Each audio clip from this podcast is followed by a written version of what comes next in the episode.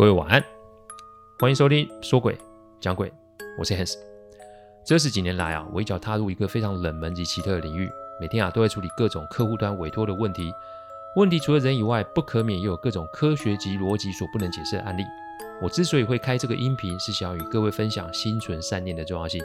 你别以为鬼很可怕，因为在我看来，人心比鬼还要让人恐惧。欢迎收听今天晚上的说鬼讲鬼。说诡讲鬼音频制作都有一定的程序规范，每个个案分享都要有客户的书面授权，才可以开始整理、写稿、录音、试听、制作。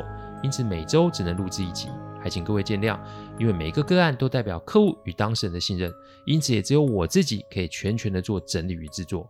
我知道这样子的速度其实不快，但反正如果可行，我会做这行做一辈子。所以只要大家有时间，都欢迎各位的收听哦。前一阵子香港发生了一个非常让人震惊的凶杀案哦，一位社会名媛啊被分尸甚至是分食哦。说真的，这个新闻让我难过了一阵子哦，因为怎么会有人做出让人如此发指的行为哦？不过仔细想一想，一切都是有迹可循的。人与人的关系啊，我们可以说是缘分。那缘分、缘续与缘尽，其实不是我们自己可以控制的。情关难过，我想大家都听过。每个在情海浮沉的人啊，之所以会痛苦，其实就是花了大部分的时间在想自己要的是什么，但你却花了很少的时间去思考对方所需要的是什么。也因为这样，才惹出了这么多风波，轻则破财，重则伤亡。人生在世啊，其实就是一种修行哦。世上所有事情都是取舍二字。凡事都有代价。如果你只想着自己，没有考虑到别人，那当然果报发生的时候，你就得承受那常人所无法负荷的后果哦。这跟今天讲的案例有关哦。我们这个行业啊，常在处理往生者留下来的烂摊子。讲白一点啊，那是最简单的。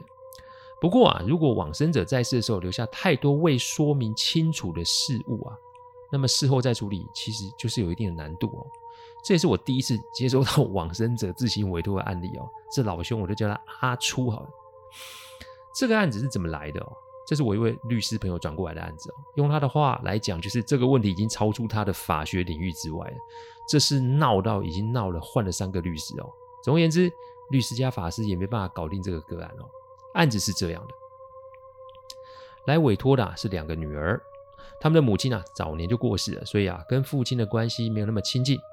父亲大概是十五年前找了一位阿姨，两个人也没结婚，但这个阿姨其实在母亲过世的时候，其实就已经存在了。意思是这个阿姨是明显的第三者了。因此，两个女儿对于父亲的这段关系啊，是非常的深恶痛绝了。父亲啊，在七十七岁过世，但身下身后留下了三栋房子、六笔土地。这个哪怕是在南部县市，哎，也是一笔为数不小的财产。但自从父亲生病后啊，两个女儿啊想要去探望都不得其门而入，感觉是阿姨有意的阻挡在他们的面前。等到见到父亲的时候，已经是在医院的太平间了。反正一言不合就是爆发冲突哦，三个人都被带去警局。后来还是啊警察协调，才让有血血缘关系的女儿接手处理完后事。但接下来的遗产继承部分又是另外一个未爆弹，因为他们发现三栋房子在父亲的生前早就过户给这个阿姨。土地的部分啊，也是被变卖的差不多了。女儿们当然是怀疑这个阿姨搞鬼，一撞就把阿姨告上了法院。其实这种案子在法院也不是什么新鲜事啊，但女儿们啊开始怀疑父亲的死因不单纯，所以父亲至今都没有下葬。但就是从那个开始，不安宁的事情就发生了。先是大女儿的两岁小孩，每天晚上都会无故的哭闹。两岁的孩子其实也刚会说话，但往往都词不达意。但后来啊。就是听出来，就是每天晚上都有个老人家来家里找他，不是陪他玩，是每天瞪着他，然后做事要打他。接着是二女儿的先生在上班的途中，哎，时速才开三十，就发生车祸，车子一头撞上电线杆，车头全毁，而且啊，先生的肋骨断了三根哦。再笨的人都知道这个事情不单纯，但偏偏两个女儿都有他们各自的宗教信仰，我只能说是外国的宗教啊。那用外国宗教方式来处理本国的事，怎么想都不会有办法善了的。这个事一拖拖了三年多，承办他们案子的律师也是没有什么好果子吃啊，不至于血光之灾，但就是诸事不顺啊，官司怎么打就是怎么输。这里说的不是这两姐妹的案子哦，这里说的是接手案子律师他们所承办的其他案子哦。于是啊，一传十，十传百，慢慢的地方上的律师朋友都知道这个案子有点邪门啊，就没人敢过问这个案子。而我这个朋友啊，是在接手半年内被搞了个底朝天啊，他也没了办法，这才来问我说：“哎，这个问题要怎么处理哦？”我听了以后，其实没有什么很多的想法，因为我也不确定这个事情是怎么回事。不过朋友来求助了，那我也不能置身事外嘛。但我往往对于往生者迟迟没有下葬这个事情有点耿耿于怀。哎，大体不下葬，那往生者就不能安宁吗？他若不平静，那怎么会给后代子孙好日子过嘞？我当下就要求要跟这两个姐妹见面哦。一见面的时候就可以发现她们的气色很差。这里所谓的差是身上有一丝丝那种味道，这个味道是那种东西坏掉的味道。这两姐妹一定知道自己身上有味道啦，因为从她们身上的香水味闻起来，她们是想要用香水味盖过这个怪味，但无奈事与愿违啊。我便带着她们做了一次真实的体验。我约她们去一间大庙，我跟她们说，我们不是来拜拜的，因为所谓的拜拜是一定要向神明表达感激。二是要向神明祈福或是许愿，三是可以提问问题。我们今天来做的是提问问题哦。每个宗教都有它的方式，但这些年的经历让我知道，处理这类的问题啊，你要有地缘性的因素，语言的共通性，不论是对人、对神、对鬼都一样。总之啊，你要能够沟通才可以解决问题啊。这对姐妹一开始就犯了一个认知上的错误，因为死的人是他们的父亲，他们得要用父亲可以了解的方式，而且进行沟通及确认。这个事情才会有解决的机会嘛。我之所以会邀他们呢，也是因为我听到父亲生前常去庙里走动，我这才想出了这个办法。我们去的那个庙是城隍庙，相传城隍爷是历代皇帝册封的神明，监管阴阳两界，在阳间惩凶罚恶，导正社会风气；在阴间掌管人间善恶记录，还有啊左右文武判官、六司、六将爷以及阴阳司公。城隍崇拜啊，最早可以追至于中国春秋时期。天子有感于城池的坚固，能阻敌护民而开始祭拜城隍，自此成为城池的守护神。在战火不断、烟硝四起的时候，城池的坚固守护更为重要。战时御敌为民，平时攘除水旱疾病，这就是城隍信仰的源头啊。所以城隍爷除了可以庇佑百姓，信仰发展到后代，也就是现今，众多信众也会到城隍庙祈求城隍爷帮忙消除疾病，护佑身体健康。此外，考生啊也可以哦到城隍请求加持，希望能够金榜题名。到城隍庙祈求事业发达、财源广进的信众也大有人在。城隍爷还能帮助信众干嘛呢？驱除小人，消灾解厄。我们坐在大庙的大门前面啊，在进去前，我跟他们说，待会进去就是要静心。因为神明不太管我们人世间的俗事，会答应人偏门要求的都是阴神干的事啊，大庙正神不干这种事哦。所以我要他们进庙前好好的想想自己要的是什么，不会有人不要钱啦。这句话不论是在说鬼讲鬼还是维基百科，我讲了不下百次。但君子爱财，取之有道。哎，的确吧，你们是法定继承人，这是你们的权利。但我们不确定的是，老爷子是怎么想的？我也问了两姐妹关于她们宗教的细节，因为我不确定每个宗教有问事这种仪式，但就我所知，目前只有道教是有完整的问事仪式及法门哦。人间的法律啊，只能 断定在世者的权利义务，但往生者的事，那就得靠今天城隍爷来帮忙了。但不知道啊，殊不知今天的这个个案，完全就是发生在城隍庙里的。其实我在这两姐妹身上感受到一股不太好的气场。但其实这也是可以理解的，因为处在官司事情里面，任谁都不会太好受。但我心中总是有一股不太安定的感觉，因为我总觉得他们两个不是只是想要透过官司讨公道而已哦。两位听完了就点点头。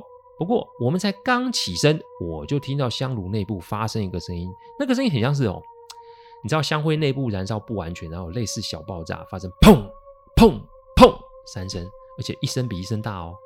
我们那天大概是下午两点半到庙里哦，通常那个时候不会有太多人啊，所以这个声音无疑就是让在场我们有些紧张啊。对我来说，这就是个征兆，因为神明从来都不会说话，但神明却可以用很多种的方法来提醒身为人的我们。但来都来啦，那再怎么样，你你还是得硬着头皮才可以嘛。因为在我心中，我并不在意两位姐妹的官司怎么进展。我最在意的其实是老爷子是否可以入土为安。三年时间待在冰柜，哎，怎么想都让人家觉得不舍哦。好不容易进了庙门，我没有强迫他们拿香，还是一样，每个宗教都有他们的规矩。所以我拿了我跟律师朋友的香，但从这个时候我就开始发现事情有一点点不单纯。其实，在台湾的宫庙，大多数的香都是庙提供的，我们只要捐香油钱就可以自由拿取。但这毕竟是帮他们问事嘛，所以香油钱其实是要他们出的。不过他们当下没动作，那我就直接拿我自己的钱投到箱子里。接下来要点香哦，这间庙比较老旧，所以没有现代的这种瓦斯点燃装置，统一的都是用蜡烛点哦。当我要过去的时候，不知为何起了一阵风，蜡烛就啪熄了。这座庙的第一个大殿有六个点香的地方，我每去一个地方，那个地方就会被风吹熄。其实我很清楚啦，现场是有风，但这个风可没大到让蜡烛熄灭的地步哎，香都不给点啊！要么是城隍爷不给机会，不然就是城隍爷授意某些力量在阻挠我们。我并不害怕，因为我知道这不是在针对我。讲白一点啊，要来问事情啊，不拿香不打紧，但你连香油钱都不想给，只想用免费的。这也难怪神明哦会给我们一些警告。我回头看那两姐妹，我无奈的耸耸肩，露出苦笑。我说：“解铃还须系铃人哦，你们也看到了，这不是我在吓你们。”这个时候，有个信众阿姨去另一侧的地方点香，一点就着，我就往那个地方走了过去。但等到我要点，火又被风给吹熄了。只见姐妹里面那个大姐啊，有些气急败坏起身，边走边骂说：“不拜，搞什么东西？”我常说，人性就是在紧急的时候会做出最真实的呈现。边骂边说，就要从大门跨出去。但稍微有常识的人就知道，庙的大门是不要直进直出。哎，最好方式还是什么？呃，右边进，左边出会比较好。我才刚想叫住她，就看着大姐被门槛勾了，摔了个狗吃屎，牙都跌出血来了。惊魂未定，想起身，无奈就是再被狗爪，再摔一次。这个时候，包含我在内都有点被吓到，因为这个惩罚有点重啊。再笨的人也知道这不是巧合了吧？小妹这个时候默默起身，先是向城隍爷、城隍爷做了个揖，拜了一下，再从皮包里掏出钱投入箱子。这一次我去再把香点着时，哎，香就点了。光是这个开头就让我的律师朋友被吓到，因为这个在他的世界里根本就是不可能会发生的事情哦。好啦，好不容易香点着了。我尽心的向城隍爷说明今天的来意，希望他可以为亡者做主，因为唯有尽快解决这个争议，往生者才能早日入土为安哦。我是一个白手起家的人，我的父母都是单纯的公教人员，所以家庭并没有给我什么财富或是很多的资源，所以我不懂那种家中富裕然后可以坐拥一切的感觉。也因为如此，我不会觉得争产是一件很贪心的事，因为每个人都可以为自己的权益做争取。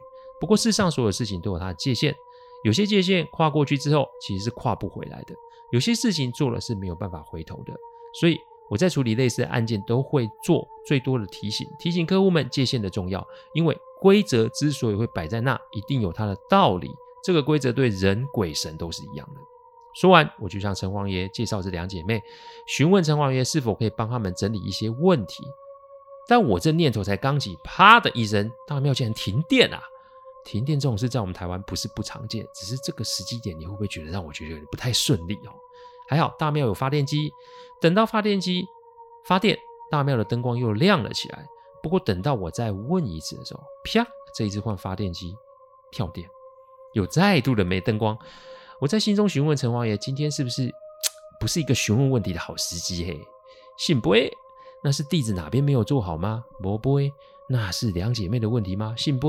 那我还可以协助往生者入土为安吗？信不？那今天是不是先回去等候时机？信不？啊！既然是这样的话，再强求也没用嘛。我在跋杯的时候啊，其实两姐妹都在旁边看。我转身跟他们说城隍爷的答案时，前面几次的遭遇总算让他们学会了对神明要有敬畏之心。听到这，没说什么，向城隍爷拜了三拜就离开。那天晚上我还有别的会议，所以啊，我找了间饭店住了下来。忙完所有的事情，大约是晚上十点多。我想想看自己还没吃饭呢，所以出了饭店去外面找找有没有东西可以吃哦。还好旁边有一个夜市，我找了间切拉米坐下来。不过面摊快收了，我跟老板娘说：“哎，没关系，有什么给我就好，一切以她方便就好。”老板娘也是一个热心人，就说：“好啊。”我坐下来开始在想今天庙里面的事情的时候，没多久老板娘就上了东西，嗯。为什么面两碗，汤也是两碗啊？连碗筷也是两副诶。两碗面的口味不同，两碗汤的口味不同。我想啊，老板娘可能看我的身形，觉得我胃口大。我想没想，我就吃了。当完吃，当我吃完我前面的面跟汤的时候，我想说，那就再吃另一份。老板娘这个时候吐槽我说：“小人呢，加大口，那也在加加这。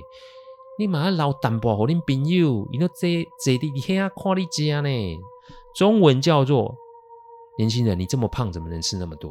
你要留一点给你朋友，他都坐在你的旁边看你吃。”哎，嗯，我只有一个人哪来的朋友？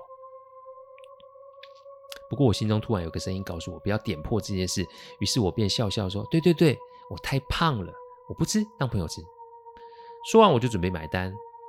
我回头看的时候，汤跟面都还冒着烟。不过当我靠近闻味道，我却闻到了一股烧纸钱的味道。这不要说就知道是谁吃过了吧？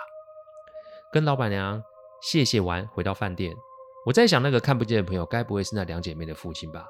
我通常遇见这种事，我不会多问，因为该显象出来自然会出现啦。胡乱猜忌啊，只是会让自己慌乱跟坏事而已。但我心中总觉得，如果对方真的要害我，他大可不用在别人的眼前显象啊。而且这个显象偏偏是别人看得见，我看不见。看来今天晚上应该会有看到什么才是哦。不过既然知则安之嘛，洗完澡睡觉吧。睡着睡着，我做了一个梦，梦中有一位男子坐在凉亭里面，看来大概是四十。四五十岁哦，白白净净的一个人，但我知道他不是人。他向我鞠了个躬，然后请我坐到凉亭里。我坐下，我就问他：“你该怎么称呼？”他笑着说：“你就叫我阿初好了。”那您找我是有什么事呢？阿初说：“你应该知道我的身份了吧？”我点点头，我说：“你应该就是那两姐妹的父亲吧？”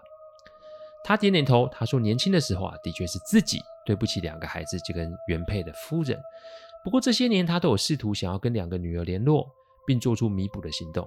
无奈这两个女儿只认钱不认人，这些年光是现金就拿了好几百万走。虽然啊，现在身边的伴，简称这小姨啊，没有名分，但这些财富其实都是他陪着阿朱打拼做生意挣来的。阿朱之前便想要给他一个名分，但他不肯，口中一直说只要他走了，他就会安静离开，财产分配就依法律的方式来办，他不有意见。我想起那两姐妹跟我说要探病被阻挡的事，阿初点点头说：“的确有这件事，但这不是小姨的主意，因为两姐妹来就是吵着要分家产，而且还说这是阿初欠他们两个。”阿初说他不是不愿意给，只是两个女儿要么是来要钱，不然就是带孙子女来引诱他、威胁他，最来最后就是来一个情绪勒索。他不知道怎么办，这才不让女儿来医院探视，直到最后就出了这件事哦。我问他今天在城隍庙时，阿叔说啊，这是城隍爷啊，给这两个孩子一些教训哦。今天晚上啊，可以来找我，也是因为我的许愿是希望帮往生者的忙，好让他可以早日入土为安，这才来找我想想办法。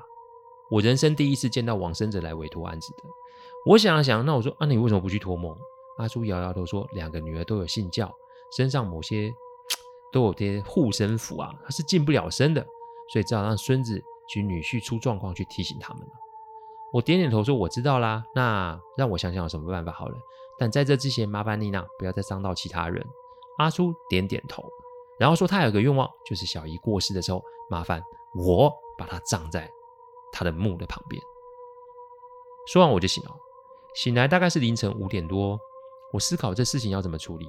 如果我现在直接去找他们，道德劝说一定不会听嘛。事情既然是从城隍庙发生，那就得去那里做一个彻底的解决。昨天在庙里的经历，想必对这两姐妹已经产生实质上心态的打击。早上九点多啊，我就拨了通律师朋友的电话，我跟他说，今天我们还是去庙里哦。不过律师朋友居中联络，表示姐妹们不想再去那里，因为他们觉得那边的庙很邪气，而且他们认为我根本没有要帮他们的意思，纯粹就是在装神弄鬼。说实话，这将近二十年的时间啊，遇上的人是百百种啊。我讲过，好心未必有好报哦。人心隔肚皮，事后翻脸不认账，在那污蔑狡辩的大有人在。我遇上这种，通常就是谢谢再联络了哈。以前我会很不甘心，想要讨公道，但后来想想，老天让我吃了这行饭，那就不会让我饿死嘛。所以，与其花时间去找那些人争论，倒不如我们花时间帮助那些需要我帮助的人。人性本来就是如此。既然要做这个助人的选择，那就得要面对这些人性极端的面相。所以我劝各位，人世间的事啊，不见得都可以用道理或是公平原则来解读。过分纠结，其实只会让自己陷入僵局。讲白了，有些事情你想破头也没有用，不是吗？好啦，既然对方做了选择，那我就收手不协助。不过该有的进度，我还是想要去跟城隍爷做报告。我梳洗了一番，还是出门了。那天我大概下午三点多去城隍庙，一进门烧香准备向城隍爷禀告事情的时候，我准备要开口的时候，我的背被人大力给拍了一下。我回头，偌大的庙里只有几名香客，离我最近的香客少说有七八公尺远呢。这拍的力道也不轻呢。啊，你又不是闪电侠，怎么可能来无影去无踪哦？这谁呀？这不管了，我要先跟城隍爷报告这个事，因为这一次又来了。不过这一次是我的头被扒了一下哦。不是吧？我顿时懂了，这也许是阿初给我的信号。我在心里念道：“阿初大哥，不是我不帮忙您呢，而是您的女儿不愿意来啊。我没有放弃这事不管，只是我得找其他方法来处理。你可不可以让我跟城隍爷禀告一下？这一次就妙了。等到我再拜的时候，就没有外力来干扰我。不过正当我要讲的时候，我的背又被人拍了一下，我这下有点火了。我开口想要骂鬼的时候，我听到一个怯生生的声音啊：‘你好啊，我们来找您了。’我一回头，哎，我律师朋友带的这两个姐妹啊，发出声音是着了蝶的狗吃屎的大姐。我看他们两个人的神色不太对，我就问他们：“你发生了什么事啊？”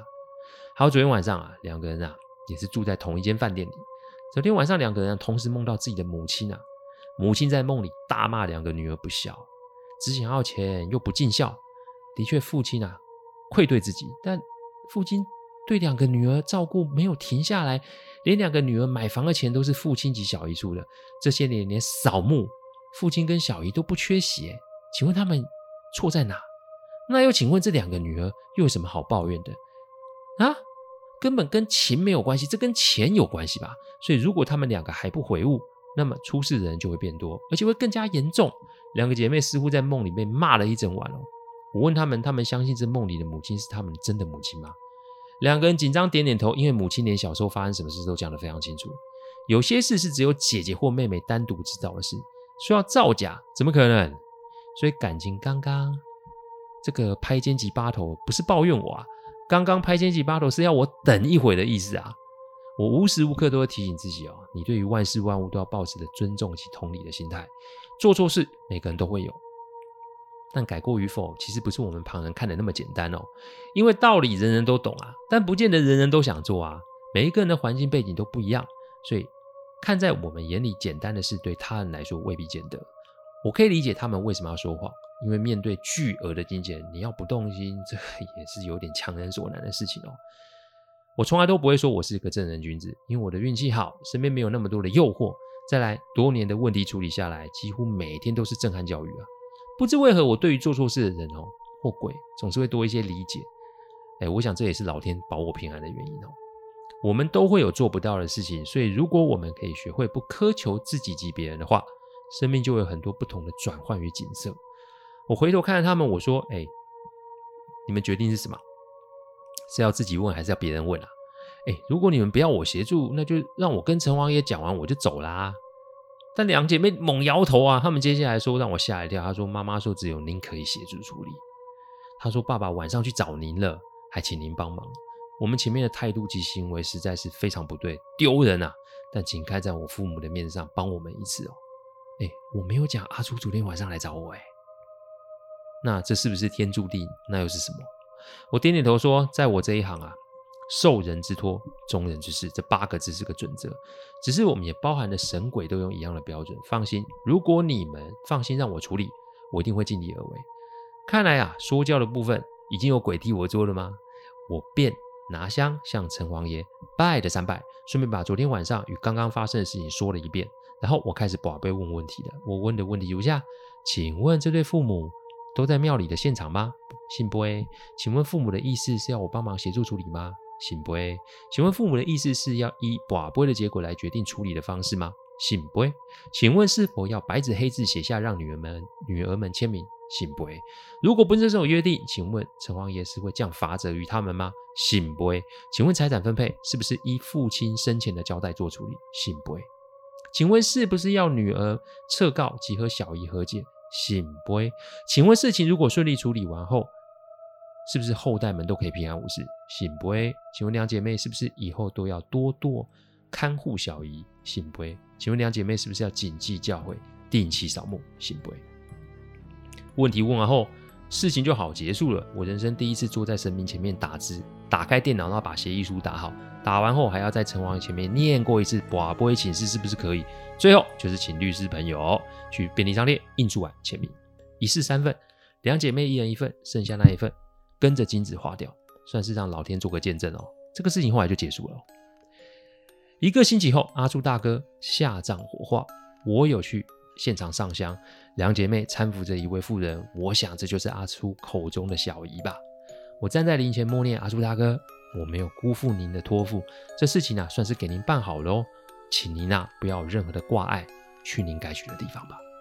事情就这么结束了。两姐妹自此之后便开始拿香拜拜。我不清楚她们的原先宗教信仰是怎么了，但我想啊，只要是有心向善，不论是哪一个宗教信仰，都应该会乐观其成嘛。但这个案子就是这么的结束了。人生啊在世。我们啊都有使用权而没有所有权，没有什么事情一定是你的或谁的。贪念这种事情，自古至今都是我们在世的一大修炼。用这个案例提醒各位，知福惜福就是一个好的心态。人的心态要正确，那就是一个最好的风水。这远比你信什么都来得重要。谢谢大家赏光，天后请喝杯温开水再去休息。我讲的不是什么乡野奇谈，我讲的都是真实发生的案例。最希望是劝大家心存善念，祝各位有个好梦。我们下周再来说鬼讲鬼，各位晚安。